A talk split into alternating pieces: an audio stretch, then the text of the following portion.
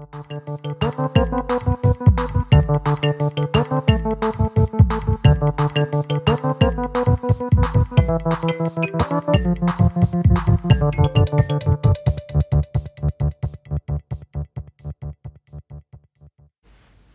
Frau Pfeiffer, Haltung bewahren. Ja, Haltung heißt hier vor allem nah am Mikro.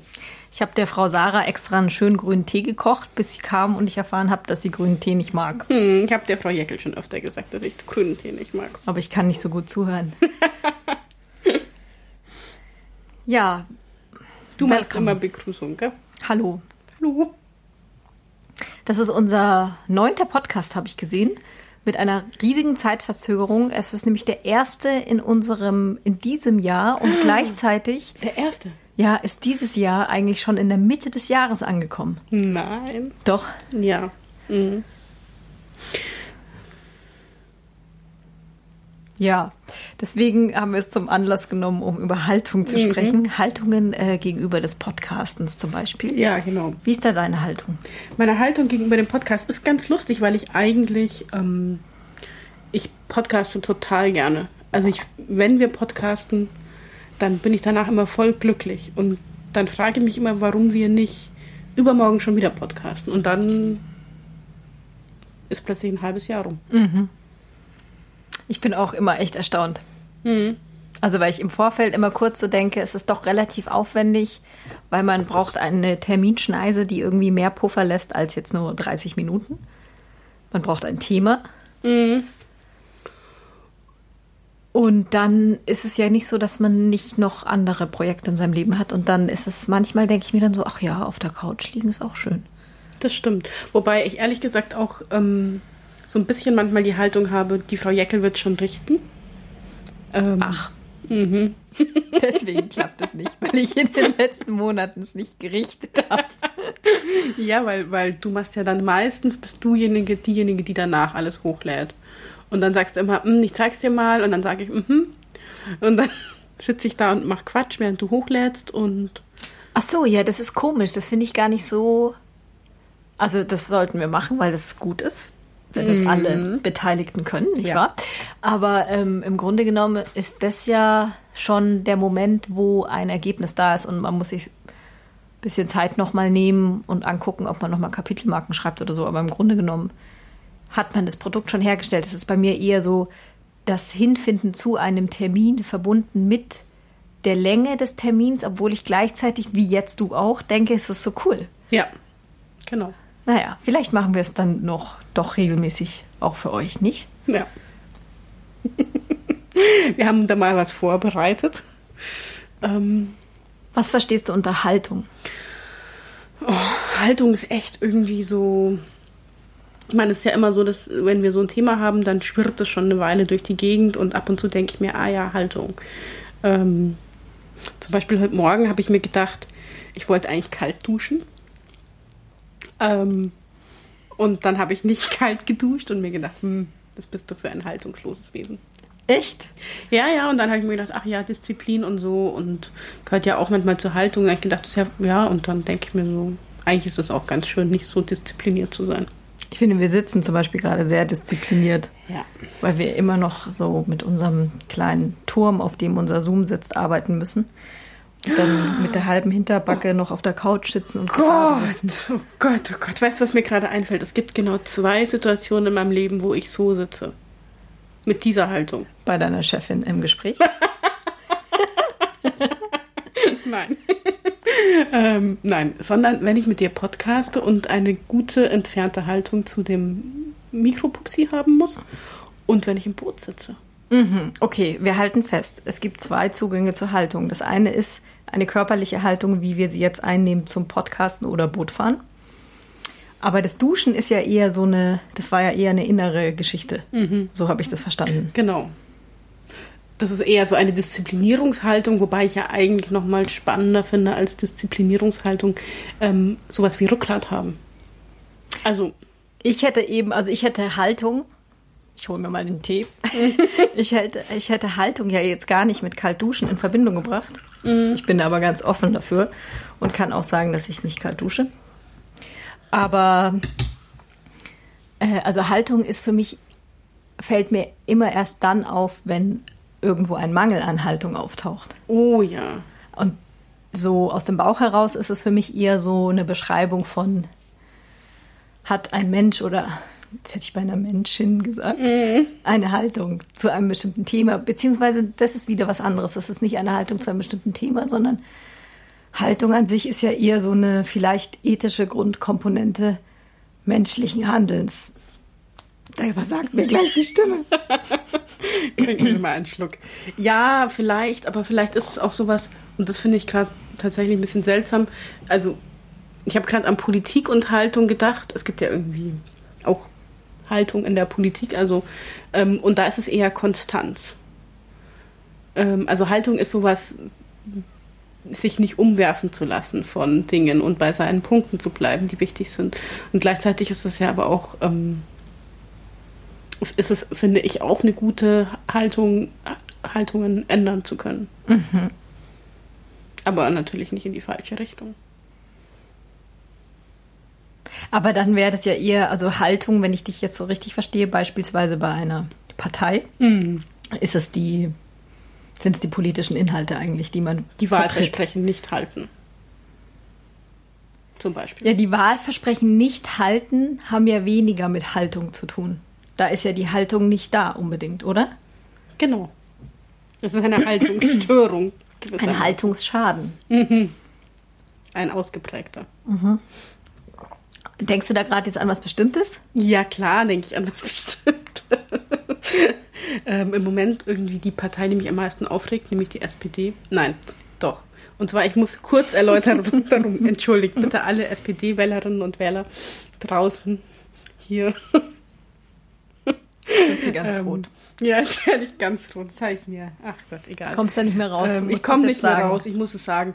Ja, weil nämlich irgendwie gibt es bei der SPD immer die Hoffnung, dass sie anders sind. Also bei mir geht es immer so. Ich denke immer so, ah, sie sind anders und sie könnten auch anders sein. Und ähm, dann bin ich irgendwie immer so wütend, wenn sie wieder irgendeinen Scheiß machen. Wohingegen Also, du bei der CSU hast du ja keine Hoffnung. Ich, ja, bei der CSU. Nie, oder? Also da habe ich Klingt so, als wäre ich bei der CSU und würde da nicht vorankommen. Verstehst du, was ich meine? Also deswegen habe ich gesagt, die regt mich am meisten auf, deswegen, weil die AfD oder irgendwie die ganzen Nazi-Parteien und so, ähm, die regen mich natürlich auch auf, aber bei denen habe ich ja noch nicht mal die Hoffnung, dass sie gut sind. Ja, verstehe ich. Ja. Ach so, jetzt wollte ich das Beispiel erzählen. Ah. Ja, das letzte Mal, wo sie mich wirklich schwer enttäuscht, es gibt diverse letzte Male. Ähm, ich habe auch überlegt, ob wir nicht eine Liste, ob ich nicht irgendwann mal eine Liste mache, was, was mich alles an der SPD enttäuscht. Aber es ist wahrscheinlich Das wäre ein super Projekt eigentlich für einen schönen kleinen Artikel. kleine Webseite oder Blog, wo dann jeder die Enttäuschungen Ein kann man dann sammeln. Genau, wahrscheinlich gibt es den schon. Nein, aber natürlich, ähm, oder das heißt natürlich, aber was, was natürlich das letzte Mal sehr eklatant war und was mich wirklich irgendwie maßlos ähm, unfassbar wütend gemacht hat, ist das Abstimmungsverhalten bei ähm, der Frage zum Adoptionsrecht für gleichgeschlechtliche Paare. Ähm, da haben ja in der Tat 149 SPD-Abgeordnete ähm, dagegen gestimmt. Das ist Wahnsinn. das ist unglaublich, oder? Ja. Das ist echt eine Menge. Wie viele sind es insgesamt gewesen? Ich glaube, vier oder fünf haben dafür gestimmt. Und Wahnsinn. es ist unfassbar.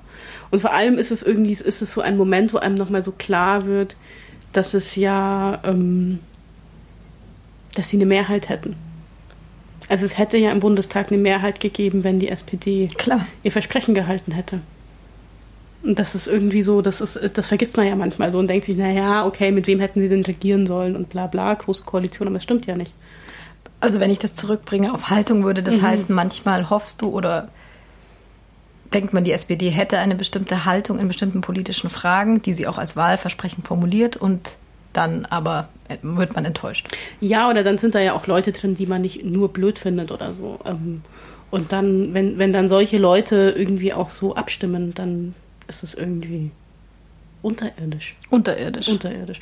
Und ich, ah ja, genau. Und das ist, dann frage ich mich, was ist das für eine Haltung und wie opfert man, also für was opfert man die und was ist sozusagen der Preis, den man bereit ist zu zahlen? Weil ich ja nicht finde, dass man, manchmal muss man vielleicht auch bestimmte Sachen zurücksetzen, um andere durchsetzen zu können. Aber hier ist es irgendwie komisch gewesen. Mhm. Fand ich. Mhm. Ja. Naja, und dann irgendwie natürlich ganz klar. Ähm,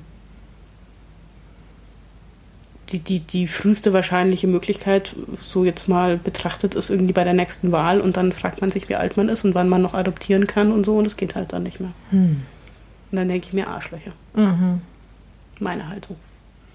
Ja, total. Ja.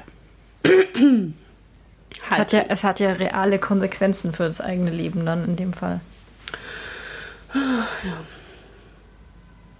Sonstige Haltungen. Ich bin gerade noch, ich hänge da noch so ein bisschen drin, Mhm. weil ich mich so gerade frage. Ich finde das ganz unverständlich. Dass sie so gestimmt haben. Ja, ja, vor allem, weil, weil das ja eigentlich gegen den Wählerwillen ist, sozusagen. Wie meinst du? Ja, sie sind mit einem anderen Wahlversprechen rangegangen. Ja. Und wenn sie dann anders abstimmen, ist man doch immer enttäuscht.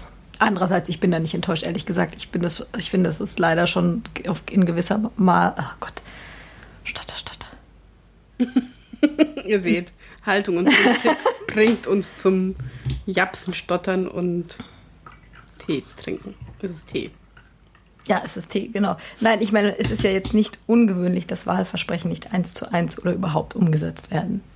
Genau, und ich finde auch tatsächlich, ähm, also ich finde es auch nicht verwerflich, was ich, das ist das, was ich sagen wollte. Haltung ist, heißt nicht unbedingt, dass man alles immer so machen muss, wie man es irgendwann mal gesagt hat. Man kann auch seine Haltung ändern und es kann natürlich auch in einer Koalition verhandelt man ja auch und es ist kein, nicht nur ein Wunschkonzert oder so. Aber ähm, Aber ist dann Haltung nicht vielleicht eher eine Position in dem Fall? Also eine politische Position, eben für oder dagegen zu sein? genau, aber dann gibt es, gibt es dann die Position, dafür zu sein und trotzdem dagegen zu stimmen? Schwierig. weil man findet, dass Ja, das idiotische andere Sachen wichtiger sind. Hm. Das könnte ja auch. Ja. Naja. Jetzt zögern wir gerade, gell? Wir könnten noch weiter über Politik. Es gibt natürlich unendlich viele Beispiele. Aber wir werden jetzt nicht regionalpolitisch. Nee. Nee, ich, ähm, ich, bin immer, ich bin immer noch in der Haltung. Vielleicht können wir jetzt nochmal runterbrechen. Was ist denn so im, im kleineren Maßstab Haltung? Also sozusagen im persönlichen. So Freundeskreis, Büro, Alltag, Supermarkt. Spielt da Haltung auch eine Rolle? Im Alltäglichen. Du gehst nach draußen und wirfst den Müll auf die Straße. Blödes Beispiel, aber Ja, total. Aber Also ich denke gerade an so spezielle Situationen, wo ich bei dem Thema eben vorher auch so gedacht habe, es gibt ja auch so Menschen, die wie, wie heißen diese Tierchen, die sich immer anpassen? Chamäleon. Chamäleon, genau. Die sozusagen so changieren, je nach, oder die nach dem Mund, die jemanden nach dem Mund reden. Und ich finde, das ist auch sowas, wo ich merke, wenn Leute sozusagen äh, in einem Gespräch Positionen so wechseln, weil sie gerade merken, ah, ich oder andere Personen oder überhaupt äh, haben dann eine ganz andere Sichtweise und dann wird die Meinung verändert und angepasst. Und das würde ich ihm auch als ein Mangel an Haltung sehen. Jetzt auch nicht schlimm, ich, ist jetzt kein Vorwurf in dem Sinne, sondern nur was, was man beobachten kann. Okay, ja. Und das andere, das ist eben auch, also hängt damit vielleicht auch zusammen, dass ich manchmal erstaunt bin darüber, dass es eben zu bestimmten Themen, dass nicht jeder Mensch eine Haltung zu einem Thema hat, ja. wo ich davon ausgehen würde, keine Ahnung. Das ist dann auch wieder wahrscheinlich großteils politisch, aber Mhm. Das stimmt, das ist, das ist in der Tat spannend. Aber, mhm. Aber ist es so, dass dir das öfter bewusst begegnet auch? Also nee, es ist jetzt einfach im Vorfeld zu diesem Themen äh, habe ich mich irgendwie da nochmal mit auseinandergesetzt und mir so gedacht, das ist ja auch was, was ganz häufig so ist. Weißt du, was mir da einfällt? Wir waren noch auf der Republika und haben da diesen wunderschönen Vortrag von der Katzensalonfrau gehört, deren Name mir gerade natürlich nicht einfällt. Ähm, und da hat sie unterschieden zwischen ähm, zwischen zwei Menschentypen. Ja, natürlich. Ähm, oh Gott, wie war das denn nochmal? Das war Nicht mit gut. kategorisieren und nicht kategorisieren, Ja. sondern es war viel, es war subtiler. Oh Gott, warte, warte. Wir haben uns entweder oder, entweder ent- oder Menschen. Entweder oder Menschen. Oder Genau. Sowohl als auch Menschen, nee. Nee, es Mhm. war eigentlich die Kategorie, dass wir alle Mischtypen sind. Ähm, vielleicht sollten wir das nochmal versuchen. Aber immer weniger entweder oder Menschen, ne? Gibt es. Also sie hatte zum Beispiel dieses, dieses Ding, dass ähm, man so Lebensbereiche trennt und hat dann so gebracht, dass der Mensch im Büro, der Mensch im Büro ähm, immer im Büroanzug läuft und wenn er ein Entweder-Oder-Mensch ist und in die Freizeit geht, dann hat er halt in, seinen, in seiner Bürotasche noch eine Lederjacke für die Freizeit abends, wenn er und weggeht. das Motorrad vor der Tür Genau. und wandelt sich komplett. Genau. Das ist ein Der Entweder-Oder-Mensch. springt sozusagen von der einen Sphäre in die andere und hat keine Überschneidungen, Genau. außer die, dass er die Autotür zumacht. Die Bürotour. Genau, und dann gab es noch die anderen Menschen, zu denen wir uns ja auch ein bisschen zählen wollten, oder? Ja, die waren natürlich wesentlich sympathischer. Und es ging ja auch ganz viel um Internet und äh, netzaffine Leute, die komische Bilder teilen und so weiter und Spaß haben. Sarah sucht gerade noch mal nach dem Vortrag, glaube ich. Ja, aber ich habe irgendwie unklug gesucht.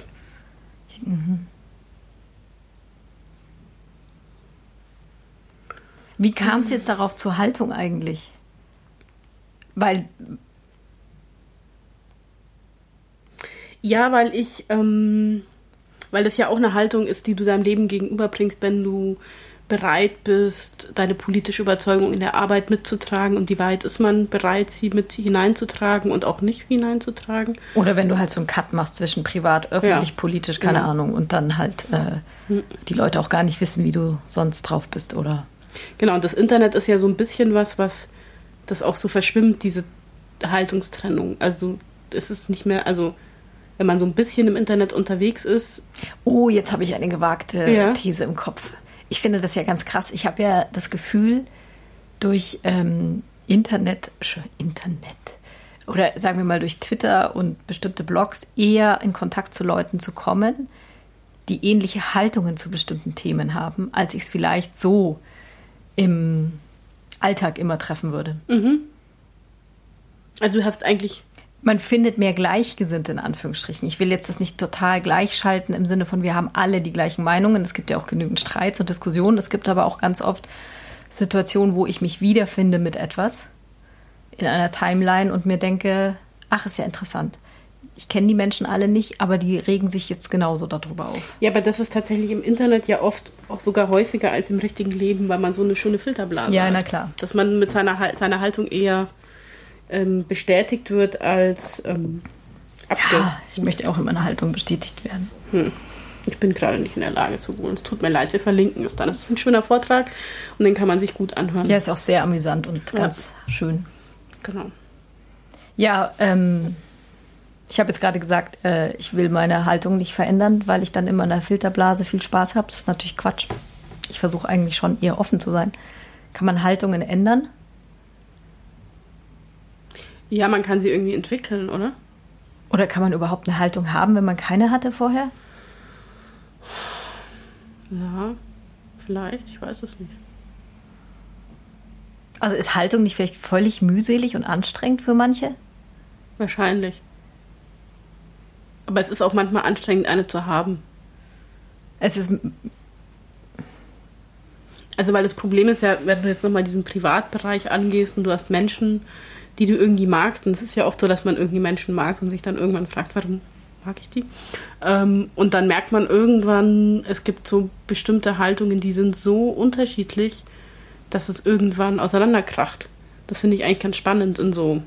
Also, da wird es dann irgendwann eine Frage der Haltung. Also, kann ich mit jemandem befreundet sein, die Katzen mag. ja, Hunde mag, ja. Danke. Ähm, Nein, aber kann ich zum Beispiel, oder auch, ja, keine Ahnung. NPD-Wähler, nein, natürlich nicht, aber, und, aber wo ist dann die Grenze sozusagen? ja, ja. Und die, finde ich, ist manchmal nicht so einfach und da merke ich, dass ich auch so ein bisschen anfange, so ein bisschen. Also es ist auch gut zu finden, die Haltung nicht sofort auseinanderbrechen zu lassen, also nicht sofort aufzuhören, jemanden oder ganz schrecklich zu finden. Bloß weil es in einem Punkt nicht passt. Ja. So. Mhm. Ist bei dir auch so? Ich überlege gerade. Also ich glaube, es ist so eine Mischung, weil ich meine, ich könnte dir jetzt auch nicht von jedem Menschen, den ich kenne und schätze und mag, erzählen, wie diese Person zu Thema X bis Y denkt. Mhm. Ich könnte aber behaupten, dass es bestimmt eine bestimmte Schnittmenge gibt. Ja. Wo ich mich jetzt auch schwer tun würde, die so zu artikulieren, wie wir sind uns einig, dass die Schere zwischen Arm und Reich immer stärker wird und was weiß ich, keine Ahnung, und Rassismus scheiße ist. Aber ähm, eigentlich weiß man ja nicht alles, sondern es ist eher so eine, ein Grundbuzzer an bestimmten Schnittmengen, die, glaube ich, vorhanden sind. Und dann sind ja Abweichungen. Ich meine, es wäre ja auch schlimm, wenn es keine Abweichungen geben dürfte. Und gleichzeitig gibt es halt auch eine unbewusste Linie zu Sachen, wo man, glaube ich, gar nicht in Frage stellen müsste, weil man mit den Leuten eh nicht befreundet wäre, wie du jetzt gesagt hast. Ja. Dass du keine Nazi-Freunde hast. Nein. Ja, aber das ist irgendwie, also ich merke gerade, das ist wirklich. Also zum Beispiel hatte ich neulich, hat mir jemand eine Geschichte erzählt über den ähm, Song Contest mhm. und Wurst, mhm. Conchita Wurst. Und ähm, sie hat total begeistert irgendwie darüber geredet oder irgendwie war, hat sie es halt überhaupt nicht in Frage gestellt, dass die Person, mit der sie quatscht, das auch toll findet. Und dann kam halt auf einmal so was völlig Unerwartetes. Ah, okay. Also jemand, der dann eher so, hm, naja, und so. Und da werden Haltungen offenbar. Mhm. Aber das wäre ja eine Person, die nicht jemand nach dem Mund redet, sondern die einfach blöd findet und dann sagt hm, und zu ihrer Haltung stand. Ja, das schon, aber gleichzeitig vielleicht dann auch in dem bestimmten Kontext, je nachdem, wie die Unterhaltung weitergeht, möglicherweise ein schwieriges Menschenbild hat. Mhm. Und dann ist das vielleicht wieder auch die Haltung zu sagen, naja, dann hab ich, haben wir uns anders eingeschätzt, dann ist es halt doch nicht so die Freundschaft, von der ich gedacht habe. Keine Ahnung, das ist jetzt nur so mhm. ein aus der Luft gegriffenes Beispiel. Aber das ist natürlich auch, ähm, also finde ich vor allem aus dem beruflichen Kontext total spannend, weil die Frage ist ja schon, ähm, geht man immer mit so einer kämpferischen Geschichte daran und sagt irgendwie, ähm, das ist der einzige Weg, die Haltung von jemandem zu verändern, indem ich das finde, dass das gar nicht geht, Conchita Wurst scheiße zu finden, sondern irgendwie, oder ja, oder das, für das sie steht, ja letztlich. Ja, genau. Ähm, und was sie ja auch sagt, ähm, das blöd zu finden oder steht, oder versuche ich sozusagen eher so etwas wie ähm, eine Umarmungsstrategie zu fahren und oh zu Gott. sagen, ähm, was ich jetzt beruflich irgendwie tendenziell eher mache, erstmal Leuten zuzuhören und zu sagen und mitzukriegen, was erzählen die denn eigentlich, was sind deren Haltungen, so und ähm, dann langsam an diesen Haltungen zu arbeiten. Und das kann eine andere Strategie sein, als zu sagen, bis hierhin und nicht weiter. Das, also ich glaube, es braucht beides, aber ich glaube, es braucht auch diese Umarmungsstrategie, die Haltung aufzuweichen von Leuten oder auch ihnen die Chance zu geben, nochmal neu darüber nachzudenken. Das ist der Stift. Was schreibt sie, Frau Jecke? Ich bin gerade im Überlegen. Ähm, also ich finde das mit der Meinung steht hier. Ah. Ähm, ich finde das nachvollziehbar und ich würde, mhm. ich weiß nicht, ob ich in solche Situationen gerate. ich möchte nicht über mein Berufsleben sprechen.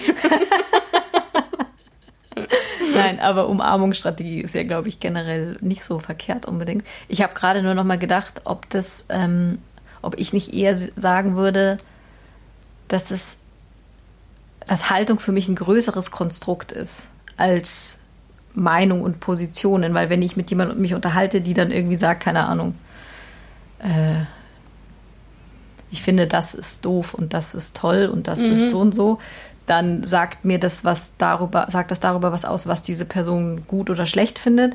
Aber das große Ganze, die Haltung dahinter, ist vielleicht nochmal äh, davon abgesetzt. Verstehst du, was ich meine? Sowas wie so ein, ich will jetzt, ah, genau, das habe ich aus Wikipedia geklaut und das ist eine gute Überleitung zur Frau Pfeiffer. ähm, da wird es beschrieben mit einem Authentizität, authentischen Kern, was ja immer höchst problematisch mhm. ist, aber auch interessant sozusagen aha. vom Aha. ähm, Wenn wir von den der nicht mal dekonstruieren heute noch. Weiß nicht. Von der Perspektive her ähm, ist es der Mangel an Meinungen oder der Mangel an Haltungen. Und ich glaube, Meinungen begegnen einem eigentlich relativ zahlreich. Und Haltung wäre für mich tatsächlich noch mal ein Stück größer. Ja, ich glaube, ich weiß, was du meinst. Also ich habe mal wieder ähm, ein Beispiel in Bezug auf Rassismus. Ähm, das wahrscheinlich das ist, also der Punkt ist ja, wenn, wenn ich irgendwie ein rassistisches Wort sage und jemand macht mich darauf aufmerksam, mhm.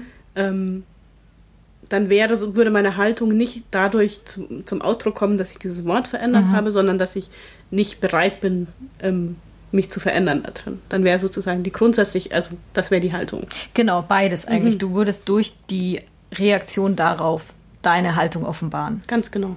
Ja. Oder bei Conchita Wurst, wenn ich dann irgendwie mal mich damit ein bisschen was angehört habe dazu, dann kann man ja auch vielleicht die erste Abwehrhaltung, die möglicherweise manche Menschen haben mögen, überdenken. Wenn die Person, ja. Ja. Mhm. Oder?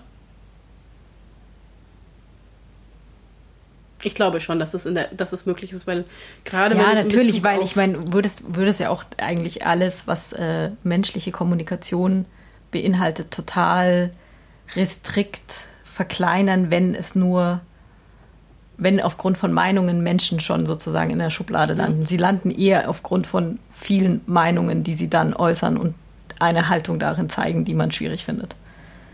Genau, und dann, dann gibt es halt Leute, die haben halt vielleicht eine Meinung oder auch eine Haltung, die sich auch verändert. Mhm. In diesem Moment, wo sie Leute kennenlernen, die anders sind oder so.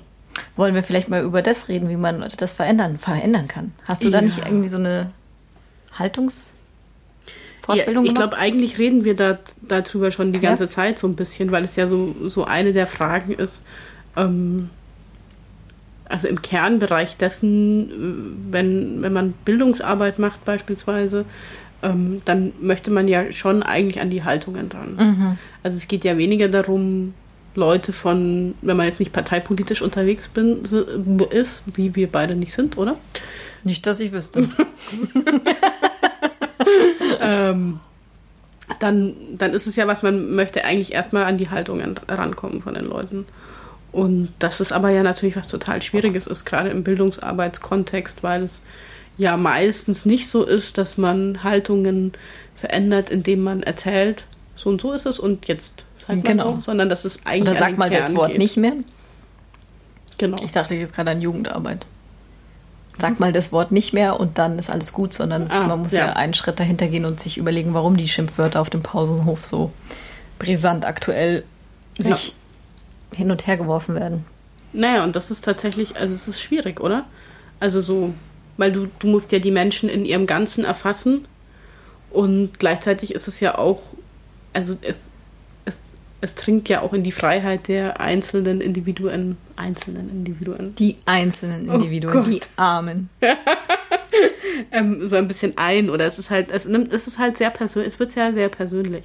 Ja. Und ich glaube, gerade wenn man in Bereichen ähm, wie zu ähm, rassismuskritische Bildungsarbeit macht oder auch ähm, zu Gender oder Queer arbeitet, wird es halt sehr schnell, betrifft es das Leben von den Leuten und ähm, dann hast du ganz schnell auch Widerstand und Abwehrreaktionen. Und so die Frage, arbeitest du zum Beispiel nur mit Leuten, die freiwillig kommen oder machst du es auch mit welchen, die nicht freiwillig kommen? Ja, im Grunde genommen ja, fängt es ja dann schon an, wenn du mit einer Schulklasse arbeitest. Wer ist da freiwillig da?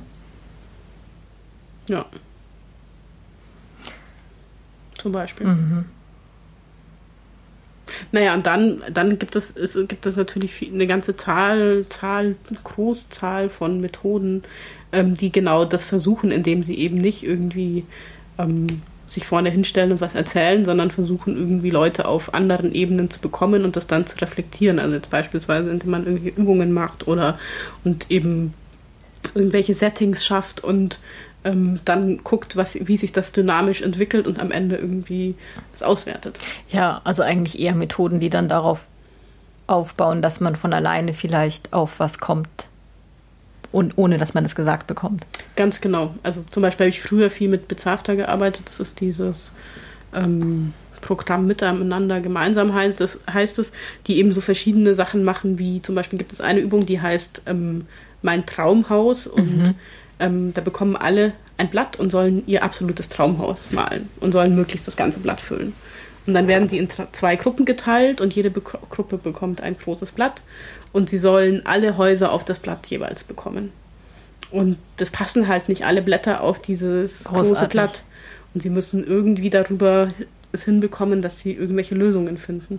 Und dann, gemein wie man ist, ist es dann am Ende so, dass sie nochmal ein Blatt bekommen, das genauso groß ist wie das große Blatt. Und dann müssen beide Gruppen auf dieses Blatt ihre großen Blätter, auf die sie sich gerade geeinigt haben, unterbringen. Also du sorgst immer wieder für Konflikte. Du sorgst sozusagen. immer wieder für riesige Konflikte und für Situationen, in denen auch sowas wie ein Dilemma entsteht und man über dieses Dilemma ähm, und die Auseinandersetzung darüber in der Gruppe und wie die Gruppe damit agiert, ähm, kann man danach einfach ganz viel auch nochmal lernen. Und es gibt halt so Aha-Effekte oder so Effekte, mhm. wo sich das, worum es geht, auch nochmal mhm. anders ähm, ja.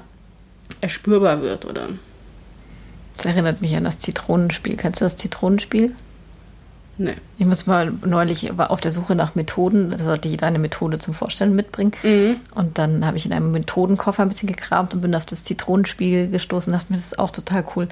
Das ist die Idee, also keine Ahnung, du hast so pro Person eine Zitrone. Mhm. Und dann hat man die Zitrone in der Hand und soll sich die Zitrone halt schön merken und angucken und ist die eigene Zitrone. Und dann gibt es einen großen Korb und alle Zitronen kommen da rein. Oder ein Eimer, besser gesagt. Da kommen alle Zitronen rein. Und deine eigene Zitrone, also darfst du natürlich nicht markieren oder irgendwie kaputt machen, dass sie eindeutig wiedererkennbar ist.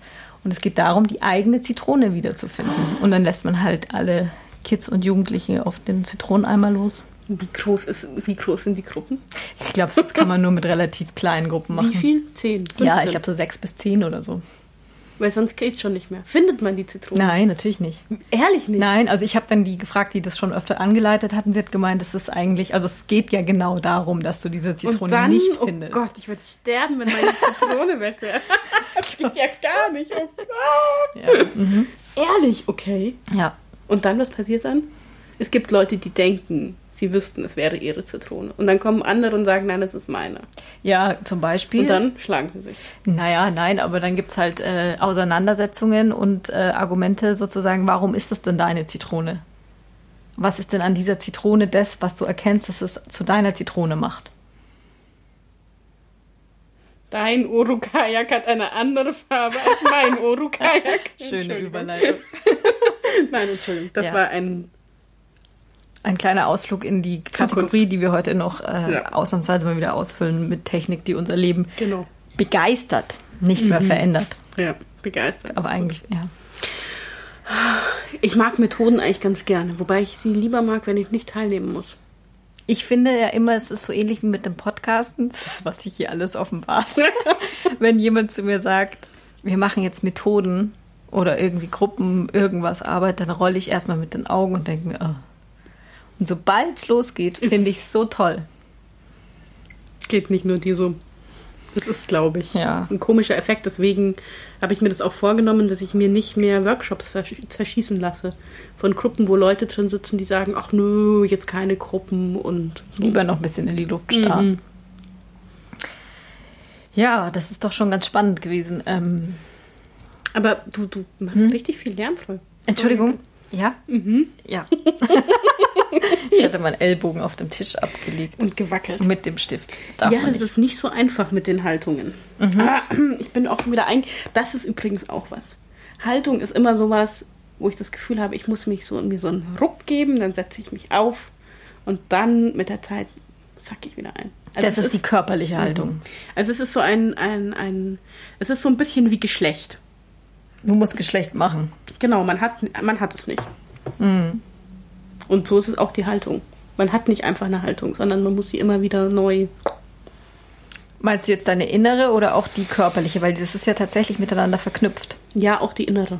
Also zum Beispiel sagt man ja auch, die körperliche Haltung ist ausschlaggebend für schwierige Situationen oder Gespräche oder was auch immer oder pädagogische Arbeit. Du solltest nicht rumlaufen wie ein kleines, buckliges, Mhm. zappliges, schnelles Monster, sondern äh, Ruhe ausstrahlen, Größe ausstrahlen, was, wenn man klein ist, schwierig ist, aber es geht. Das stimmt, wobei ich manchmal auch die zapplichen kleinen Monster auf den Bühnen ganz gern mag. Es ist nicht nur, Ja. Es, also es kommt auf den Kontext ein bisschen drauf an. Mhm. ja, auf den Kontext. Also wir hatten gestern zum Beispiel auch ein Beispiel, mein Gott, ich erzähle all die Geschichten Ja, von Geschichten meinen aus Freunden und Leben. Freundinnen, die gar nicht wissen, dass sie Teil dessen sind. Aber ich meine, es ist ja anonym. Es wird, das ist kein Wiedererkennungswert. Aber ähm, wir haben darüber geredet, wie man in Stresssituationen reagiert, wie man dann arbeitet. Und ich habe mich selber erwischt. Also ich kann die Geschichte jetzt so erzählen, als wäre es ich. Das ist vielleicht dann ein bisschen einfacher. Ähm, das ist manchmal so, kennst du diesen Modus der Schnelligkeit, wenn du in Stress gerätst? Und es ist eine Veranstaltung oder es ist irgendwie, ähm, weiß ich nicht, was Wichtiges, was halt an dem Tag passieren muss. Und man macht alles auf einmal so zack, zack, zack. Und äh, hat in dem einen Moment den Gedanken und weiß, jetzt muss ich noch das machen. Und man wirkt auf Außenstehende manchmal hektisch, weil man halt relativ schnell sich bewegt. Und ähm, dann haben wir uns überlegt, ob das vielleicht nicht so gut ist, wenn dann Außenstehende das beobachten und sagen, aber die rennt heute aber rum. Was ist mit der los? Und man sich aber im Rennen selbst total wohlfühlt. Großartig. Ich habe ein ähnliches Beispiel über lange am Stück arbeiten.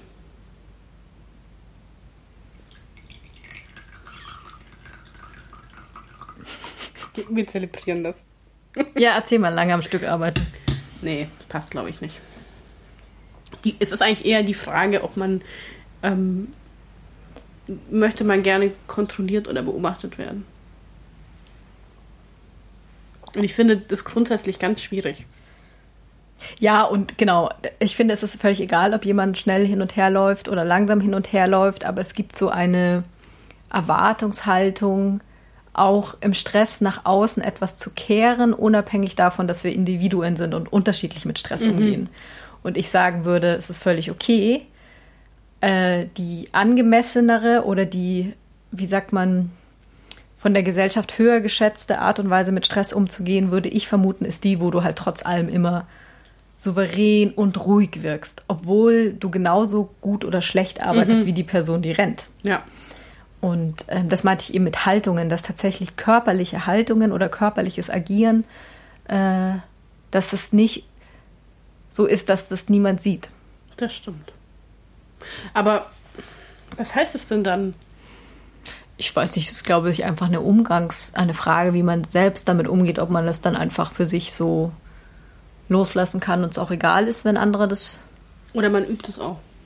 beobachten oder man passt sich an und ist wieder die ruhige, souveräne. In sich ruhende Hummelkönigin. Ja, wobei es gibt ja auch ganz viele in sich, genau, die in sich ruhenden Hummelköniginnen, wollte ich gerade sagen. Das ist ja auch, nicht wahr? Die bedrohlich das Bein in die Luft streckt.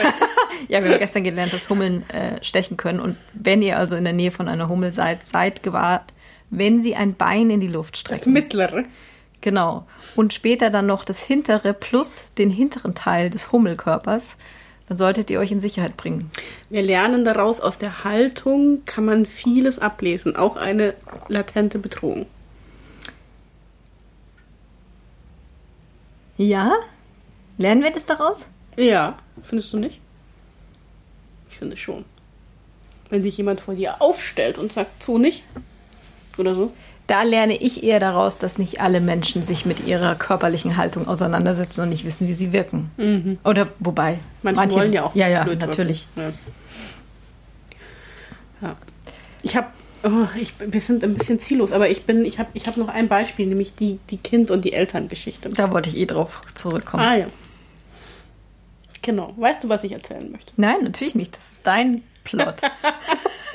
genau, ich war vor kurzem in einer ähm, Fortbildung. Die war ganz gut. Mhm. Ähm, also ich habe vor allem, also ich habe da verschiedene Dinge gelernt und aber eine Sache habe ich gelernt, die hat sich tatsächlich ein bisschen niedergeschlagen in die Art und Weise, wie ich beruflich agiere. Hm, ich erinnere mich. Und zwar ging es, also es war wirklich ganz simpel. Meine Güte, man muss mir nur so simple Brocken hinschmeißen und dann Eine gute Eigne ich Arbeiterin. mich schon an. Ja, furchtbar. Nein, aber es ging darum, ähm, in welcher Haltung ähm, wir miteinander kommunizieren. Ob wir im Eltern-Ich ähm, zum Kind-Ich sprechen oder eben als Eltern, also als Kind ich angesprochen werden oder ob wir in Erwachsenenkommunikation bleiben. Und dann haben sie eben so ein Modell aufgemalt, wo das Erwachsenen-Ich zum Erwachsenen-Ich spricht und das Eltern-Ich zum Kind-Ich und das Kind-Ich zum Eltern-Ich und dass man sozusagen immer dazu geneigt ist, so zu reagieren, wie man angesprochen wird. Ist also das systemisch? Nee. Ähm, keine Ahnung. Okay. Nicht wichtig. Okay. Ähm, auf jeden Fall wird man, also wenn man zum Beispiel von der Chefin angeblökt wird, ähm, was nie passiert, ähm, dann hat man ja oft so eine Reaktion, die so als Kind reagiert. Mhm. Und als Kind dann irgendwie so damit irgendwie versucht umzugehen. Oder wenn man ähm, von der Kollegin ähm, angesprochen wird, die als Kind einen anspricht, weil sie was will, was man für sie tut. Und dann kann man ja auch so als Eltern ich sich darum kümmern. Mhm. Und ähm, der, der Rat, der letztlich dort geteilt worden ist, ähm, war, so viel wie möglich im Erwachsenen-Ich zu bleiben und auch auf die Anblökereien, von wem auch immer, in dem Erwachsenen-Ich zu antworten und auch auf die Kindansprachen, nicht ins Erwachsenen-Ich zu rutschen, sondern äh, nicht. Doch, ins Erwachsenen-Ich zu rutschen, ins eben Eltern nicht ja, als Kind nicht, zu antworten. Nicht ins Eltern-Ich. Und auch nicht als Kind-Ich zu antworten, sondern immer zu versuchen, auch wenn man wenn andere versuchen, einen in so eine Kommunikation zu drängen, sie zurückzuweisen und immer erwachsen zu bleiben. Aber Moment, wir unterhalten uns wie zwei Erwachsene. Ja. Wenn wir jetzt, wenn ich jetzt Eltern wäre, wie würde ich dann, dann würde ich zu dir sagen, Sarah, du musst wirklich daran denken, mit mir am Montag, wenn unsere schönen Kajaks kommen, dir genügend Zeit dafür einzuräumen. Oh Gott, kannst du das gut? ich möchte nicht wieder alleine dastehen. Genau. Okay, und wenn ich jetzt ähm, im Erwachsenen ich sage ich einfach, hast du am Montag Zeit? Mhm.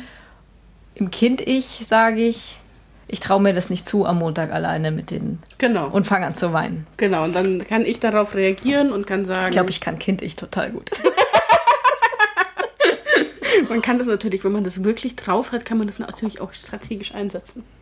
Ja, ich habe das neulich tatsächlich ernsthaft irgendwo gelesen in einem Karriere. Ach, ich dachte, du hast es irgendwo gemacht. Nein, das fand ich aber ganz äh, höchst fragwürdig.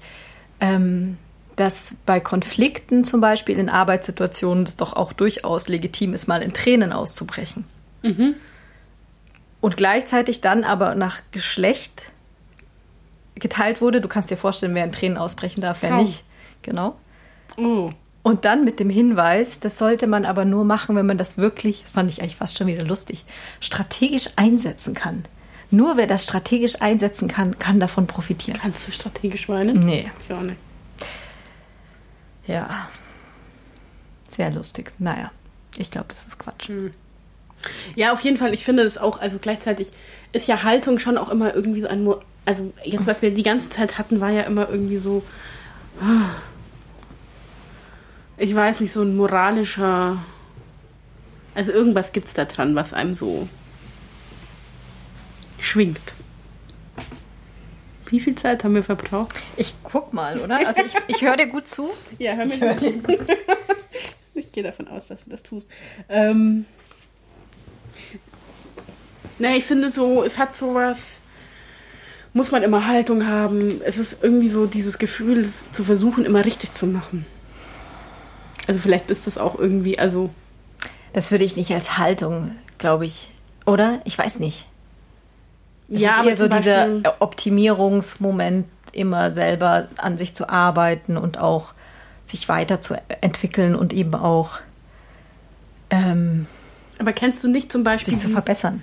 Diese Momente, wo du dann kritisiert wirst, völlig zu Recht und du eigentlich gerne losschreien würdest und sagen würdest nervt mich nicht und es kotzt mich alles an und ihr könnt mich alle mal und ich will jetzt nicht mehr und ich habe genug reflektiert, bla, irgendwas. Ja, klar kenne ich die. Genau.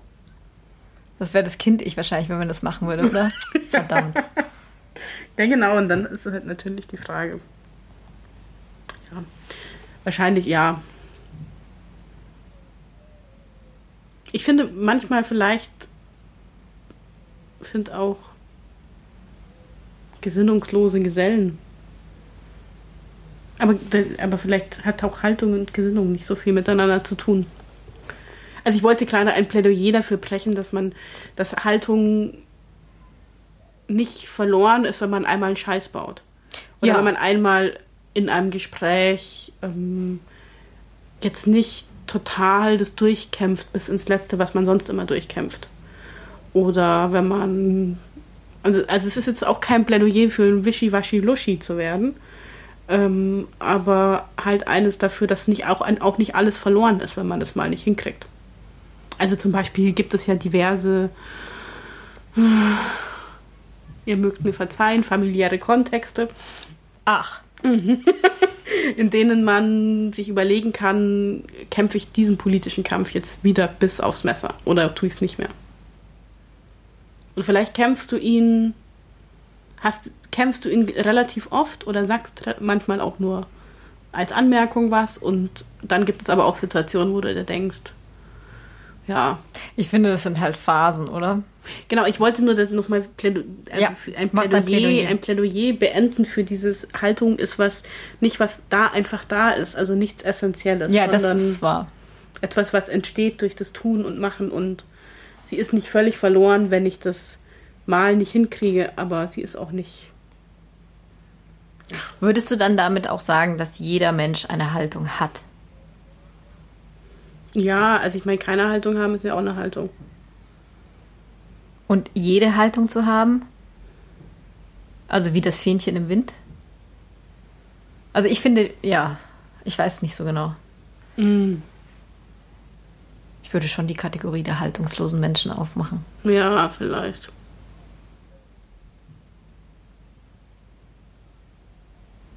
Opportunisten. Ja, genau. Tinnen. Ja, Mhm. genau daran habe ich gedacht. Mhm. Gut, ähm, Wir haben jetzt überhaupt noch überhaupt nicht über den Körper geredet. Ach so, richtig. Ich wollte noch Haltungsschäden. mal über ja und Haltungsschäden. Was sind Generell eigentlich Viel Haltungsschäden? ja, viel zu wenig über Schäden geredet. Doch, ich meinte, also für mich ist ja ein Halter, ein halterloser Strumpf. ein halterloser, ein haltungsloser Mensch Ja. hat ja durchaus auch einen Schaden. Weil der im Zweifelsfall, ja, jetzt kommt's, Ja. sich schwerer tut. Weil ich glaube, es ist gut, eine Haltung zu haben, die sich auch ständig entwickelt und wo man sich vielleicht auch reibt und die man vielleicht nicht immer einholen kann und die man verändert und ppp. Hm, hm, hm.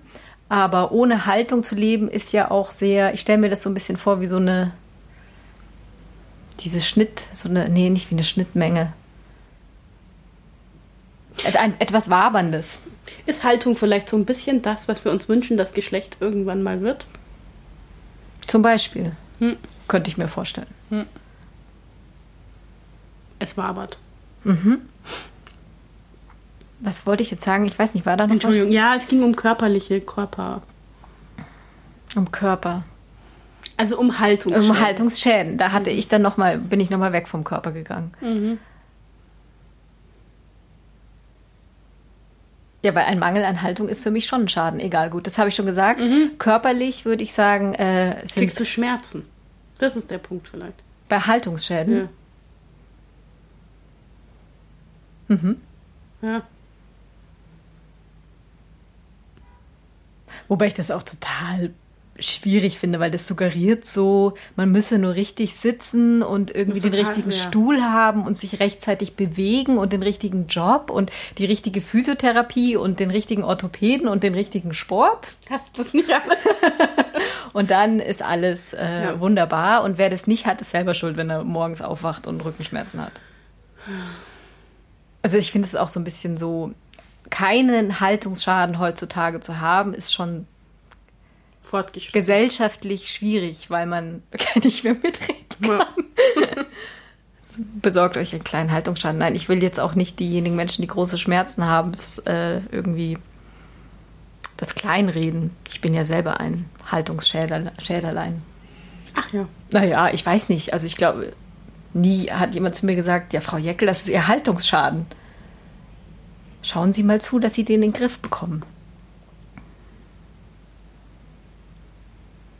Aber ich bin schon ein bisschen schief. Ja, aber wir sind ja alle ein bisschen schief. Ja, eben, total. Also es ist so. Ja. Wenn es halt weh tut, sollte man sich anfangen, Gedanken zu machen. Mhm. Wusste nicht. Genau.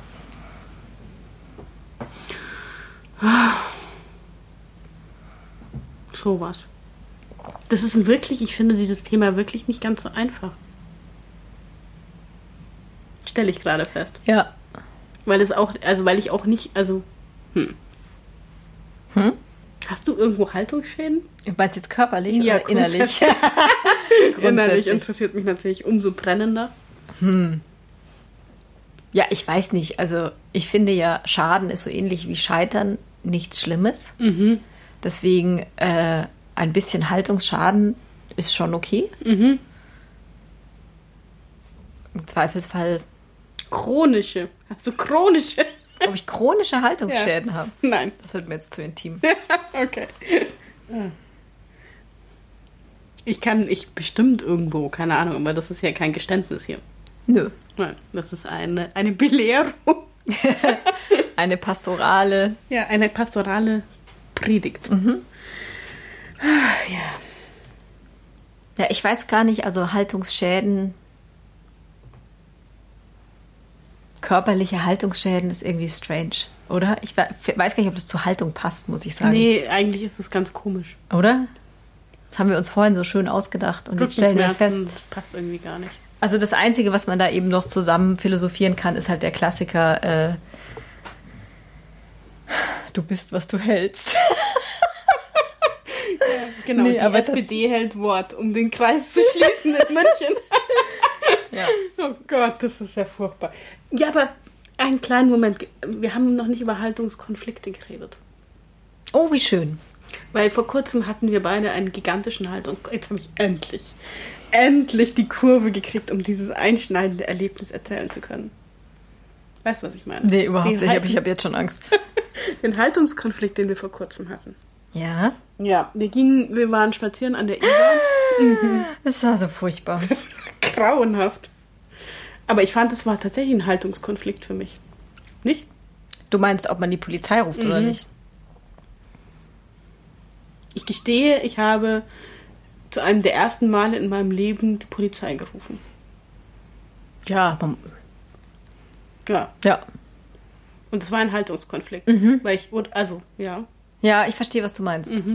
Wollt ihr die Situation dazu Mhm. Ja. wissen oder nicht? Ich Bitte, will die Frau euch Jecke, nicht erzählen. die Oh erzählen? Gott, Ich kann okay. sie nicht erzählen. An einem wunderschönen Sonntag beschlossen Sarah und ich und andere Personen spazieren zu gehen. An der Isar.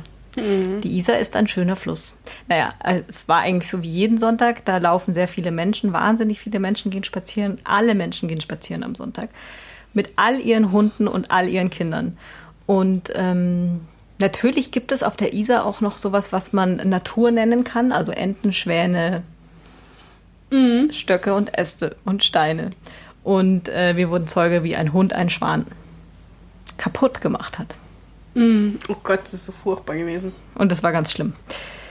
Genau, und äh, im Effekt äh, waren, haben wir uns eben überlegt, oder ich, eigentlich habe ich ehrlich gesagt mir gar nicht so viel überlegt. Ich war so sauer. Und ich bin ja dann davor gegangen zu dem kleinen Pulk an Menschen, die geguckt haben, was da passiert. Und ein äh, Mann, der für mich handlungsunfähig aussah, den musste ich erstmal ein bisschen anschreien. Das also das war der Hunde- Hundehalter, das ist einfach, Okay. genau. Und der hat dann äh, ja im Grunde genommen nichts mehr machen können. Ja. Der hat irgendwie nur ziellos irgendwie gerufen und irgendwann angefangen, weil der Hund trieb dann mit Schwan ab. Genau. Und der Mann äh, rannte sozusagen am Ufer nebenbei und rief irgendwas, nachdem Ja, ich fand eben nicht, dass hast. er so richtig rannte. Das war, glaube ich, mein Problem. Deswegen würde ich, also die Ja, Geschichte nachdem- ist am. Anfang, für, also der Typ hatte für mich am Anfang,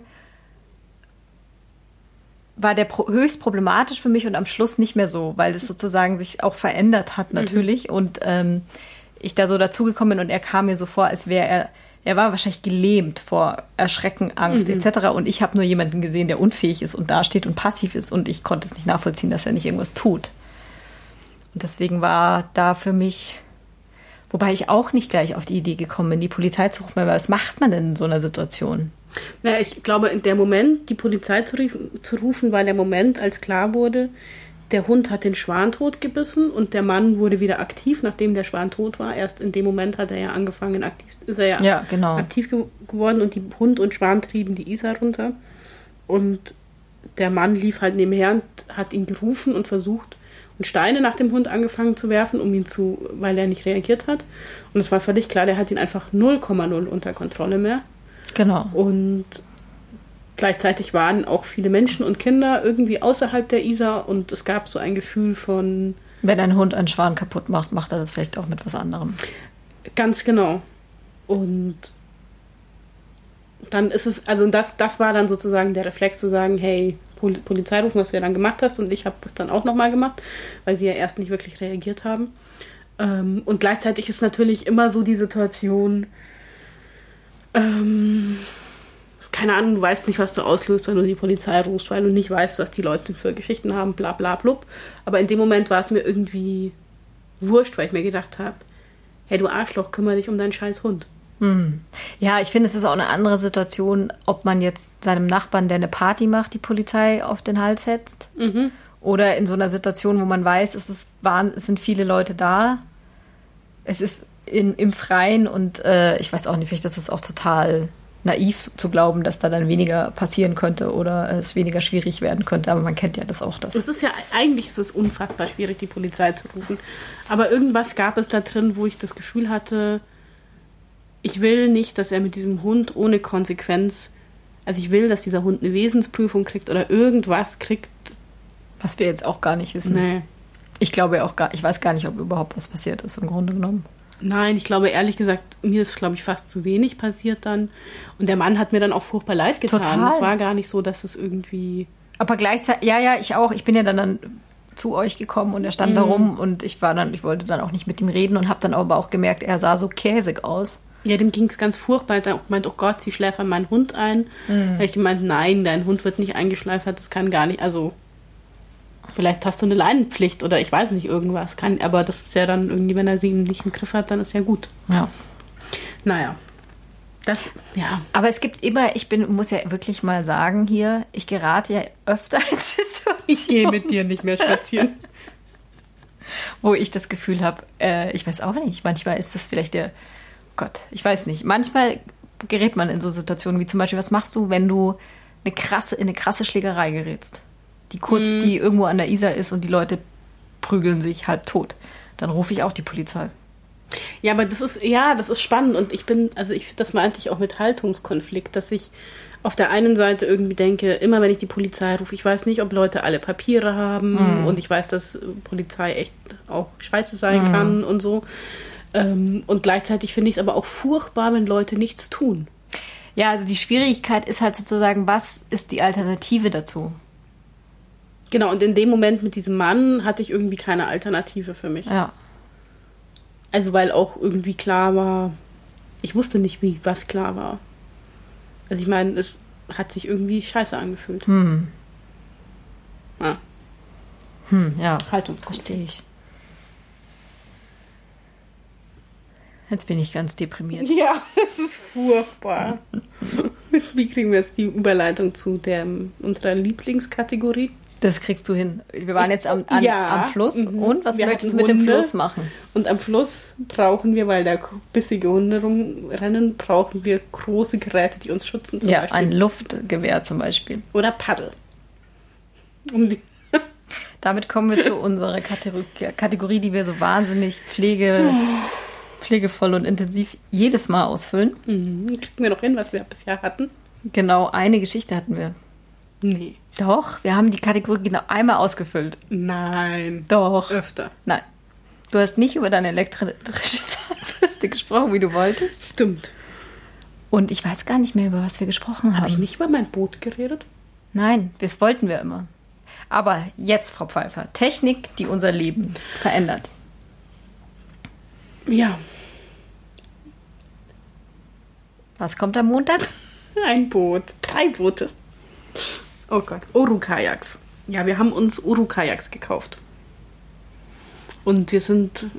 Oh Gott, ich bin so aufgeregt. Ich bin seit Wochen bin ich aufgeregt und denke immer, wenn ich dran denke, ich muss wieder vergessen dran zu denken, weil ich es nicht aushalte, so lange zu warten auf diese Boote. Ja. Das ist jetzt nur noch dreimal schlafen. Mhm. Wir schicken euch, äh, wir zeigen euch ein kleines Video dazu. Das Tolle nämlich ist daran, dass, äh, falls ihr die Boote noch nicht kennt, das ist ein Kajak, das man falten kann. Genau, normalerweise sind ja so Faltboot-Dinger irgendwie aus irgendeiner Plastik, Stoff, Gummihaut, wie auch immer, die über Gestänge gezogen wird. Und das ist voll kompliziert und es hat 100.000 Teile und man muss die irgendwie zusammenbauen und es dauert ewig und es ist irgendwie, man sollte nichts verlieren und bla. So. Oder ähm, man hat die andere Wahl, man hat ein Luftboot. Ich habe hier ein ganz wunderschönes rotes Das nennt sich. Luftboot. Ja, Das ist ja großartig. Schlauchboot. Mhm. Ich wusste nicht, dass Schlauchboot Genau. Luftboot ist. Ähm, und das hat aber auch nicht ganz so gute Fahreigenschaften wie ein Festrumpfboot. Oh Gott, die Frau Pfeiffer ist die totale Expertise Ja, schon. ist, ja, es ist ganz grauenhaft. Das ist tatsächlich, ähm, ihr kennt es sicher alle stundenlang nachts am Computer, Nein. sämtliche Bootstypen vergleichen und sich fragen, naja. Genau. Auf jeden Fall das Ergebnis ist, dass wir jetzt diese Kajaks bekommen und Mhm. meine Haltung hat sich entfernt vom Gerät, da wurde ich korrigiert. die, Hand, Ähm, die Hand hat sich an den Mund gelegt, da korrigiere ich Ja. dich. Genau. Ähm, wir bekommen die Kajaks geliefert. Und dann gehen wir Kajak fahren und dann haben wir Seht ihr uns nie wieder. Ja, oder es, es wird einen Kajakblock geben. Genau, wir wollen auch einen Kajak-Podcast noch dazu machen, weil wir ja so gerne Podcasts machen. Wir bemühen uns dann auch wirklich regelmäßig Sachen zu machen. Das wird schön. Ja, und ich meine, man muss vielleicht grundsätzlich zum Kajakfahren oder Bootfahren sagen, dass ich ja eine ganz schlechte Kajakfahrerin war. Ich möchte die Geschichte erzählen, wie ich damals im Differentialsport ähm, habe ich Kajakfahren gewählt. Es war, glaube ich, so in der 11. Klasse. Die Sarah kennt die Geschichte schon. Und ähm, wir sind zur Ruderregatta-Strecke raus in München. Und ich war die Einzige, die am Ende dieses Kajaktrupps geblieben ist mit ihrem Kajak und sich permanent im Kreis gedreht hat. Und woraufhin dann, als dann Sarah und Karl gesagt haben, sie möchten gerne einen Kajak-Wildwasserkurs machen, da dachte ich mir erst so, oh je, das ist, Achtung, nein, das klingt total überheblich, aber es ist wirklich einer der einzigen Sporttee, die ich nicht geschnallt habe. Und ich dachte mir so, oh Gott, mach das nicht. Es war dann aber total toll, weil ich festgestellt habe, entweder habe ich damals nicht gut zugehört, was möglich ist, aber unwahrscheinlich, oder ähm, die Lehrerin hat uns einfach nie erklärt, wie Dass man dieser, ja, wie dieser. Handgelenksknick ging und ich einfach ganz klar deswegen im Kreis gepaddelt bin. Ich kann jetzt gerade ausfahren. Und Ja. auch Kurven und so. Und dieses Oru-Kajak ist ein Kajak, das sich sozusagen falten lässt wie ein Origami. Und das ist wundervoll. Und es ist ganz klein und leicht und wird ganz groß und schön und weiß und glänzend und man kann LEDs reinmachen und bei Nacht fahren.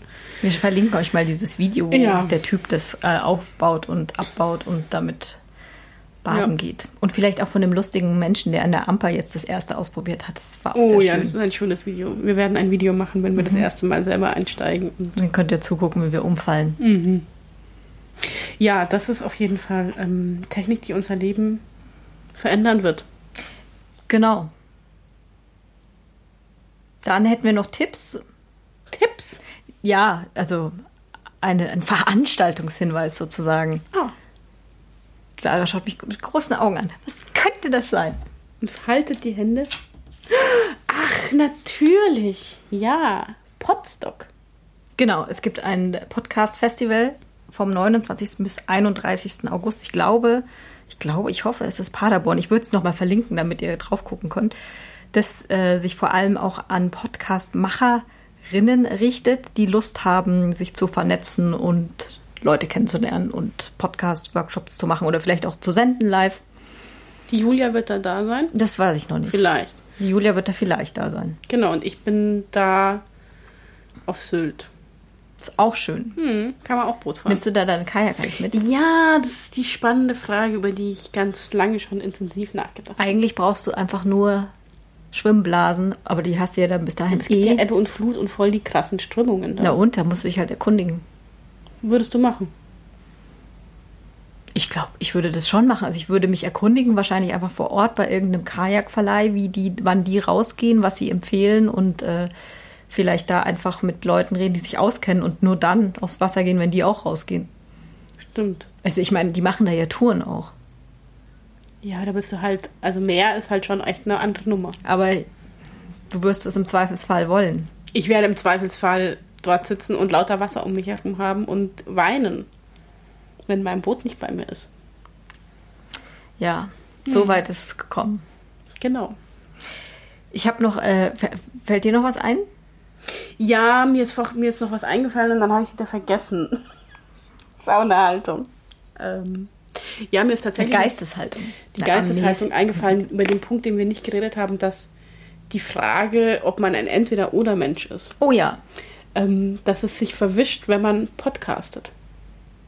Weil man nicht mehr so gut Entweder-Oder machen kann. Gott. Weil natürlich das ganze Leben über das Internet in alle Bereiche schwappt. Weil plötzlich Leute sagen, hey, ich habe deinen Podcast gehört und die wissen dann irgendwie Dinge über mich, wo ich mir denke, woher weißt du das? Hast du mich gestalkt oder was? Ja, das andere Stalking. ja.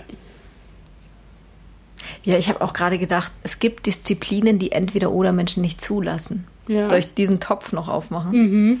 Ungern, aber mit, mit Würde. Mhm. Ähm, die Wissenschaft. Uh. Ich glaube, in der Wissenschaft bist du als entweder oder Mensch ziemlich, ziemlich gearscht. Wieso? Ich dachte gerade, da kommen nur, hä? Naja, ich würde nur das jetzt so entweder oder Menschen kommen dort. entwerfen. Nee, eben nicht. So. Also es gibt nicht das entweder Wissenschaft oder Journalismus oder sozialpädagogische Beratung oder keine Ahnung, sondern es gibt, wenn du in eine bestimmte Richtung willst, dann nur Wissenschaft. So meinte ich das. Achso, aber das ist dann ein Entweder-Oder-Mensch. Weil du einfach, du, Ja, genau. das ist ein Entweder-Mensch. Ich glaube, wir müssen die Trennungen nochmal klar Ohne machen. Oder.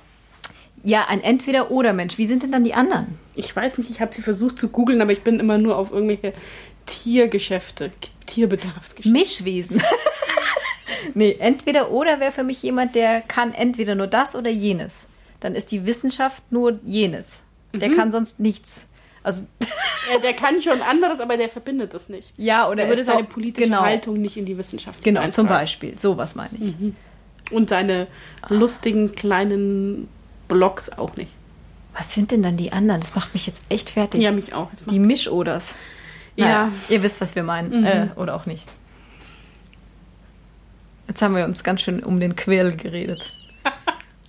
Ihr müsst uns verzeihen, wir hatten ein halbes Jahr Zeit, es zu verlernen. Und jetzt versuchen wir es wieder zu lernen. Ja. Danke wollten wir noch sagen an ein paar Menschen, gell? Ja, total. Oh, Entschuldigung. Mach ruhig. Mm, Ähm, wir Hier. wollten Danke sagen. Und zwar unseren treuen Flatterern. Ähm, das ist irgendwie, irgendwie ist das schön, geflattert zu werden. Wir würden gern mehr geflattert werden. Einfach nur, weil es so schön ist und wir uns freuen. Wobei, Aber, wir müssten dann schon auch Versprechungen machen, weil wenn man geflattert wird, muss man auch für regelmäßige Outputs sorgen. ja, wir werden Ihr könnt uns steuern. Regelmäßig flattern heißt regelmäßige Outputs. Ja, das finde ich gut. und ich finde auch, also man muss, also mir geht es ja so, ich freue mich wahnsinnig über Geflattere, aber ich freue mich auch wahnsinnig über Sterne im iTunes Store, weil irgendwie ist das auch so, ja, das ist irgendwie Wie- total. Sarah das kann sich nicht frei machen von Und Bewertungssystemen. Kommentare, dass ihr uns mögt. Ich mag nicht so gern Kommentare, dass ihr uns scheiße findet, aber natürlich dürftet ihr das auch machen. Aber, da das würden wir euch empfehlen, einfach nicht mehr uns zu hören. Auf, ja. Oder, ja, Oh, das ist kon konstruktiv. Ja. Dann gucken wir mal, ob wir damit. konstruktiv mögen wir. Ja, doch, das, Mhm. das sollten wir mögen. Und wenn ihr uns was schreibt, was ihr wollt, dass wir diskutieren, dann könnt ihr das natürlich auch machen. Klar. Mhm. Wenn wir fähig dazu sind. Möglicherweise sind wir das nicht, aber möglicherweise auch. Genau. Und was wollen wir noch? Du wolltest die vorlesen, die da stehen. Ah. Also, wir danken vor allem Koebu. Super, du kannst es auch nicht aussprechen. Koebu. Koaibu. okay. Gott. Entschuldigung, jetzt bin ich hinüber. Wie? Koaibu. Ja. Ich sag dir nachher, für was das steht. Ich weiß, wofür es steht. Ja, gut. Ach Gott, latent und auch noch der unbekannten Wesen. Ja, danke, ihr Unbekannten. Danke, ihr Unbekannten. Ja, wir freuen uns und Bis zum nächsten Mal mit irgendwas anderem. mhm, zum Beispiel. Vielen Dank fürs Zuhören. Feminismus. Ja, genau. Bis dann. Tschüss. Tschüss.